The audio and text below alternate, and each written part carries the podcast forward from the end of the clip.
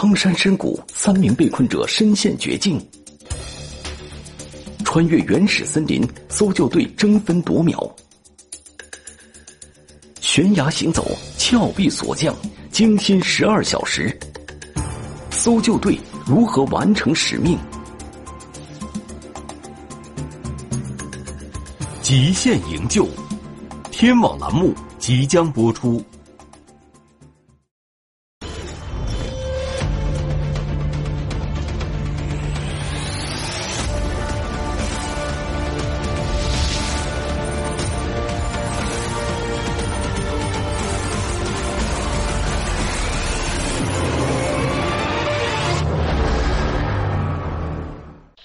照顾一下，照顾一下，我拉着一下东西，我掉下去了要。你们拉着什么？你手就塌了。没事没事，主要是我这里这里有一个队员，不要动，不要动，加入加入，拿绳子，赶紧。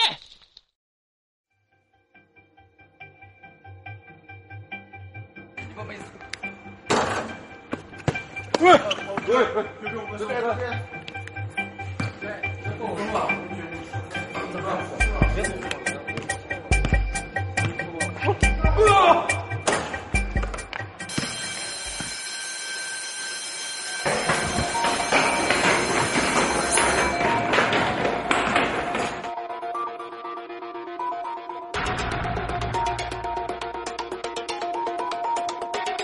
二零一九年六月五日下午六点左右，云南省大理白族自治州消防救援支队大理市大队古城消防救援站接到求助电话，三名游客被困于苍山峡谷深处的悬崖之上，处境危险，进退不得，只好拨打幺幺九求助。古城消防救援站接到求助后，立即启动救援预案。组成了一支十人搜救队，携带山岳救援器材装备，紧急出发，赶往苍山。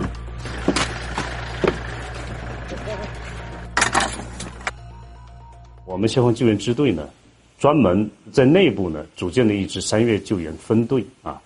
那么这支分队的队员呢，都是相这个经过挑选的，呃，在体能方面啊，在技战术方面比较合适山岳救援的。三级指挥员杜俊杰用手机与被困者取得联系，通过位置共享的方式确定了对方被困的大概位置。他们位于苍山白鹤溪峡谷附近。由于白鹤溪峡谷距离喜马潭索道的中站七龙女池站比较近，所以搜救队决定先搭乘索道到达七龙女池站。再从这里由高往低向白鹤溪峡谷方向行进。从上往下搜索的话，视野比较开阔。另外呢，就是我们在搜索的过程，一般使用最多的就是那个喊话。那我们从上面往下喊的话，他下面的人肯定听得比较清楚。从上往下的搜救路线，不仅可以提高搜寻目标的效率，同时也有利于在山间行进中保存队员的体力，控制消耗。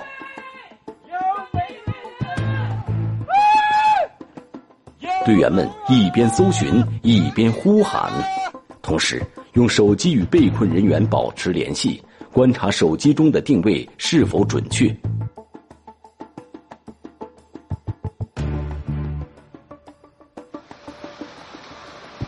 晚上七点左右，搜救队到达白鹤溪峡谷附近，这是手机位置共享所显示的地点。但是，队员们从峡谷口向谷中喊话，却始终没有人回应。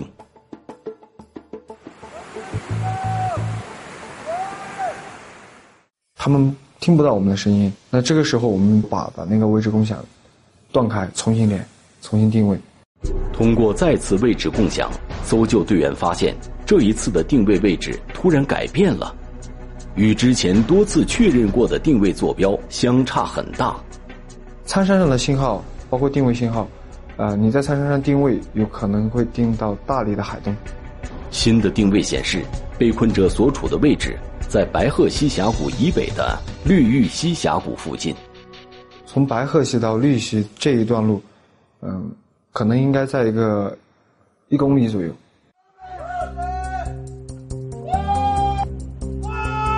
于是，搜救队立即调整路线，沿着苍山山腰的游览步道玉带云游路向绿玉溪峡谷方向行进。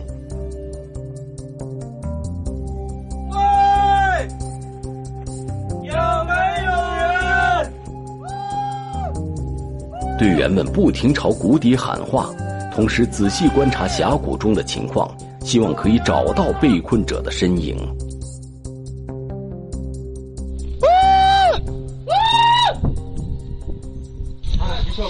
我哦，有声音啊！其他小编呢？那就包包小编。是你们！你们听到声音了是吧？这次搜救队员终于确认了被困人员的大概位置，他们就被困在绿玉溪峡谷的谷底。此时已经将近晚上八点钟，过不了多久天就要黑下来了，救援行动必须马上进行。由于有海拔高的原因，加上这个呃苍山的地处高原，真正爬到山里面，那么气温是很低的。夜间呢，苍山的气温它会骤降，非常的寒冷，那么人就会咱们说的就会冻死，也是因为身体失温而死亡。搜救队必须抓紧时间，尽快到达被困人员身边。但是这三个人被困的位置属于苍山的原始区域，没有开发过。有一点是可以肯定，没有路，没有路能到达他们所在的位置，所以当时我们也一直在跟他们说别动，啊，一直也在跟他们鼓励他们，我们来了来了。三个年轻人被困在绿玉溪谷底，如何用最快的速度赶到他们身边？搜救队中出现了两种不同的意见。绝对下不去，我们沿被困人员的路线往下搜救。我的意见是迂回下降。我的意见也是迂回下降。沿被困人员的路线搜救不容易出错，迂回向下的话耗时比较短。迂回向下可以节省大量的体力。假如从搜救队所处的位置出发，沿三名被困人员走过的路线去到他们被困位置，队员们需要背负装备，在情况复杂的山路上徒步五个多小时，耗时费力。因为我们现在所在的位置离他们是非常近的，无非就是我们在山上，他们在山山下。从定位的角度上来看，可能有个两百多米。还有一个因素呢，就是他们所跟我们描述的那个地方，我们下不去。啊，这个也是一个重要的呃参考点。最后，搜救队决定从山脊的背坡迂回向下，进入到苍山的原始丛林中，开出一条路来向谷底进发。快点啊！哦，注意脚底下。好。就是由指导员开路嘛，他是相当于是探路的。挂到了，挂到，等一下。五。苍山的原始丛林植被茂盛繁密，越往深处走越难以行进。好，走，继续，继续，继续。这边可以走，可以下来。OK，OK。牵连交错的枝条极易挡住视线，使人难以辨清去路。而丛林中日积月累形成的厚厚的腐殖质层，松软湿滑，也掩盖住了掩藏其下未知的危险。全部是那种腐殖层，而且特别厚，就是一脚踩下去就陷进去那个。它土质比较松软，上面的那些石头也是比较松，比较松，嗯，随便一踩，啪就掉下去了。这里山坡的倾斜度达六七十度，在这么陡峭的山坡上行进，队员们要手脚并用，竭力保持身体的平衡，同时还要警惕脚下的湿滑和松脱的石块，谨慎小心的探步前进。队员们每迈出一步都万分小心，但是还是有队员不慎踩空下滑了。开始了！还好前面一个兄弟反应比较快，然后就用就一手一抓，就刚好就抓到了他那个救援服外面那个腰带，就给他扯出来。周边环境的复杂程度超乎想象，高度专注并不能保证队员们万无一失，突发状况再次发生。哦，这个地方是最难走的。等一下，等一下，我去下去看一下。等等，等着。哎，照顾一下，照顾一下，我拉着一下东西，我掉下去了要。往前走，走到最走楼梯的一个树干，然后你们拉着树干走。一手就塌了。十八站，十八站，那个意思是，假如还有在我这边意思走错了，走错了以后，假如这边掉下去，掉下去，还下面还有四米的这个悬崖。现在是抓着一根树藤，挂在把口中，我是在他右上方，嘎，现在缺少这根绳子。别抓我了，我马上上来。我说你修理的手在手里啊，现在不要忙。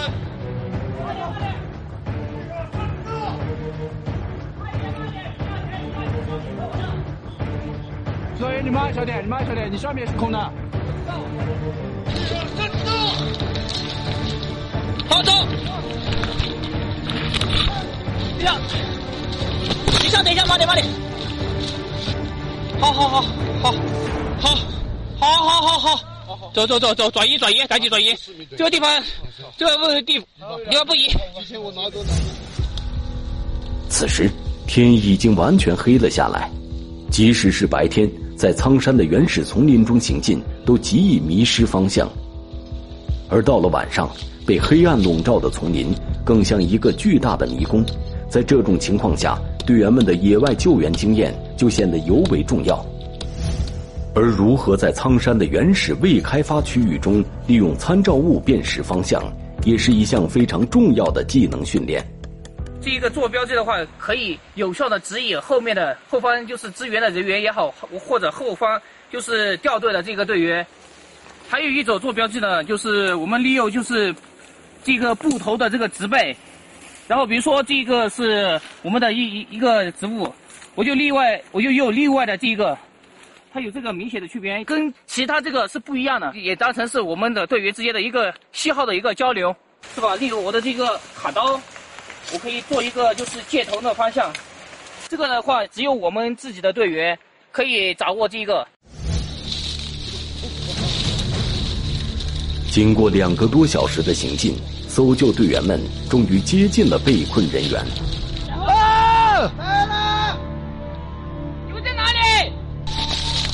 哪边？哪边？哪边？好，下来了！来了！这个外面。他看到我们了？啊，看见我们这里头，因为这个。在我们的位置比赵德光要靠上两百米到三百米左右。峡谷最底部可能无法到达被困人员所在的巨石，搜救队试着迂回绕到崖壁上略高于巨石的位置，然后再想办法从崖壁上下到巨石上。离他越来越近了，看见？我们在这个下面看到没有？下面。我们要走上来了，走斜着爬上去。好。但是，当搜救队员到达崖壁上略高于巨石的位置时，他们却发现，崖壁与巨石之间还隔着二三十米的距离，无法利用绳索过去。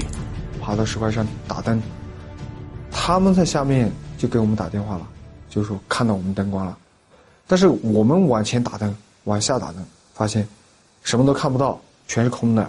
前面就是我们踩的这个地方，它底下是空的。我们往下看是看不见任何东西的。第一，我们照到树，就证明我们可以看到底；如果没照到树，下面是黑的，就证明这个是看不到谷底的，而且是很深的。搜救队和被困人员之间虽然只相距几十米，却隔着悬崖和深谷，搜救队必须另寻他路。搜救队决定下到峡谷底部。再想办法从谷底到达巨石上。六月五日晚上十点二十分左右，搜救队终于到达了绿玉溪峡谷的底部。我看见灯了。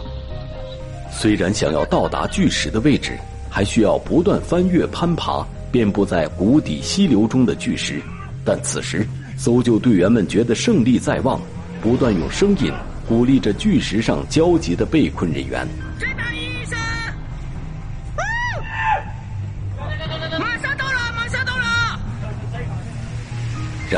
当搜救队员到达巨石下面后，他们发现，巨石距离谷底有三十多米高的距离。人在上面，爬不上去，现在正在想办法。现场进行了全面的勘查。我左手边的上上方，有一个地方是跟跟他们所在的巨石是相连的。经过现场勘查，搜救队最终决定将十名队员分成两组，第一组顺着峡谷南侧山峰的山脊向上攀爬，这是唯一能到达那块巨石上的路。到达峰顶后，再往被困者所处位置靠近。第二组在谷底，每隔几十米站一个人，观察山崖地形和山势，以灯光为参照，确认第一小组所在的位置，并为他们指引行进方向。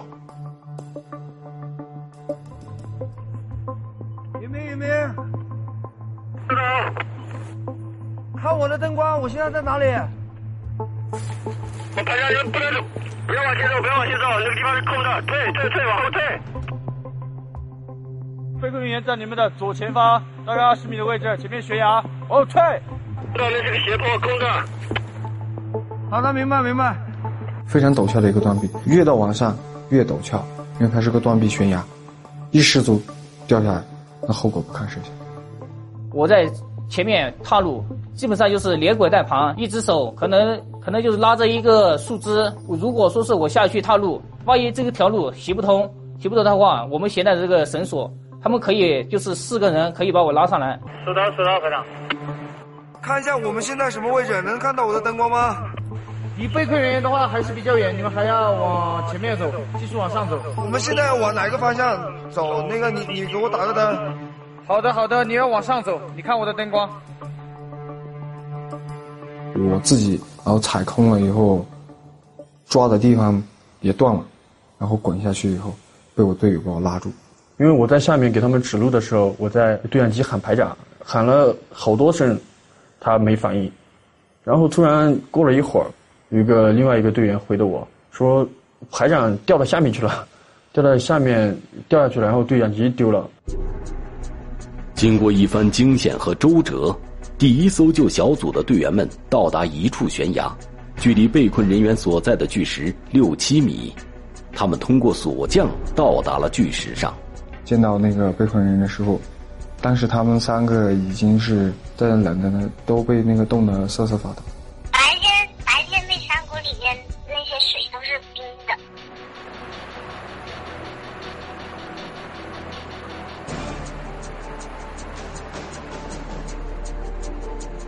到达巨石后，救援行动迅速展开。谷底的队员和巨石上的队员从各自的角度观察巨石及其周围的环境地形。从巨石上受光线和角度限制，队员们只能看到下方五六米的地方还有一块大石。谷底队员反馈，这块大石距谷底有三十米左右的落差。那块石头，它是向外伸出来，下面全是悬空的。根据巨石上的情况，搜救队员准备用索降的方式将被困人员转移到谷底。离那个石台子最近的地方找了几根大树，然后做了那个支点，又通过嗯、呃找了几个嗯、呃巨石做了保护支点，确保这个下降的过程中的绝对安全。搜救的队员们都具有丰富的野外救援经验，带人索降对他们来说并不是什么难事儿。但这次要在黑暗中从巨石上锁降，还是给他们出了个难题。但是也也有考虑到，因为下面是悬空的，所以，呃，过转角的这个地方肯定非常难。就绳索的受力方向已经被这个转角的地方改变了，在这个点发生冲坠或者发生这种，嗯、冲击力，很容易就把车绳索给损伤到，或者就是出现绳索断裂啊这种情况。这种特殊条件下的锁降，对搜救队员的技术和心理都是一种挑战和考验。经过研判，搜救队决定由苏子森带三个被困人员中体重最轻的女孩最先锁降，同时在下降过程中观察四周环境，反馈给之后带人锁降的其他队员。一般情况下，搜救队采用被救人员与救援队员身体正面相对的固定方式进行锁降，但由于这次情况特殊，采用何种固定方式，搜救队进行了几次尝试。就很高嘛，然后感觉也很危险，但是就那个时候就什么都不怕，就就感觉就一点都不怕，很相信，就觉得就会安全的下。最后，苏子森与被困女孩采用的是身体正面相对的固定方式进行锁降。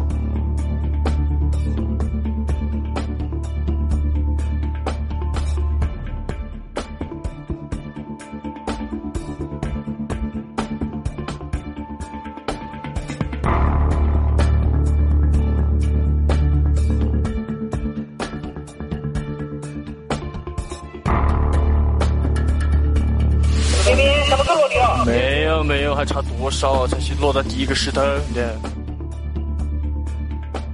锁降很顺利，两人安全到达谷底。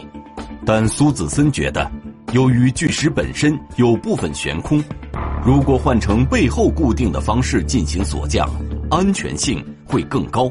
因此，后面的两名男生都采用了在搜救队员背后进行固定的方式做了锁降，同样。也安全的转移到了谷底。此时已经是六月六日凌晨三点多了。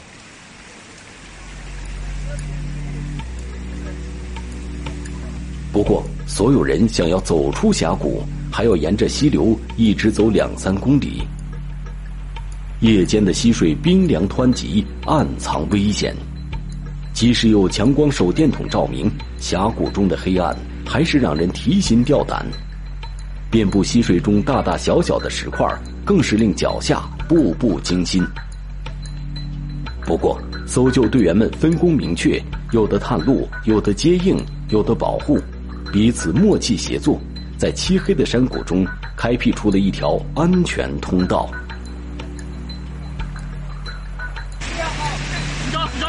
撑脚撑脚撑脚，直接撑脚。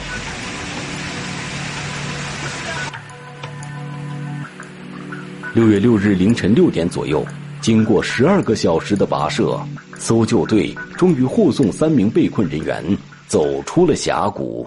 经验吧，第二个就是自己的对自己的信心，还有后边这些人。第一次救援的话，直接是很害怕的，也不知道怎么救那些老班长带着嘛。那个时候，旁边做个辅助吧，慢慢的、慢慢的，救援多了就经验也就积累一点。我们从空中。啊，看苍山，应该说只看到一片森林。呃，对下面的情况呢，只有到实地才能看得到。其实都必须要靠人走到。在针对苍山救援的日常训练中，在高海拔环境中负重徒步的体能训练，熟悉苍山不同海拔的地貌环境、地形、路线、天气情况等，都是最基础且必要的训练科目。面对苍山中各种各样的复杂环境和地形，队员们需要共同协作，一起应对和解决可能出现的情况。艰苦的日常训练，大大提高了队员之间的默契和团队精神。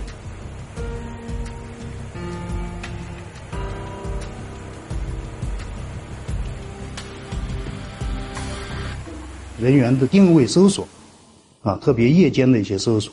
啊，包括我们湿滑路面的行走、微型、梯形救援、狭小空间作业，啊，横渡、攀爬，这些科目呢，都是我们日常的一些训练科目。苍山作为大理著名的景区，每年吸引数十万游客。然而，在其巍峨的外表下，也蕴含着大自然强悍的力量。茫茫苍山吞噬过数百条生命，其中。不乏经验丰富的登山客。此次被困的三个年轻人以为沿着溪流走就能用更短的时间下山，但是这恰恰是他们犯的最大的也是最典型的一个错误。他以为当时地壳运动的原因呢，溪流这个中间会形成多处的这个高度比较高的这种断崖悬崖，所以很多驴友他们也都是按照常规的这种野外。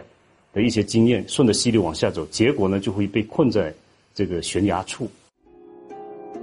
多年来，搜救队员一次次登上苍山，一次次深入险境，将被困者们平安救出，或者将不幸遇难者的遗体带出苍山，送他们回家。但是事后，要是问问我们的队员，他们事后也会后怕，但因为都是普通人。警民影响，只要出任务，你觉得肯定是勇往直前的，因为你穿了这些衣服，你你就已经已经不是一个平民的平民百姓了，你还是你是要保护平民百姓的人。没有放弃的，只要出只要出去了，就接到任务开始去，就没有后退的，接到救援了，只有把人拿出来了，才算是完整的。搜救队员之间无条件信任彼此，这种信任是建立在无数次任务出生入死和同心协力之上的。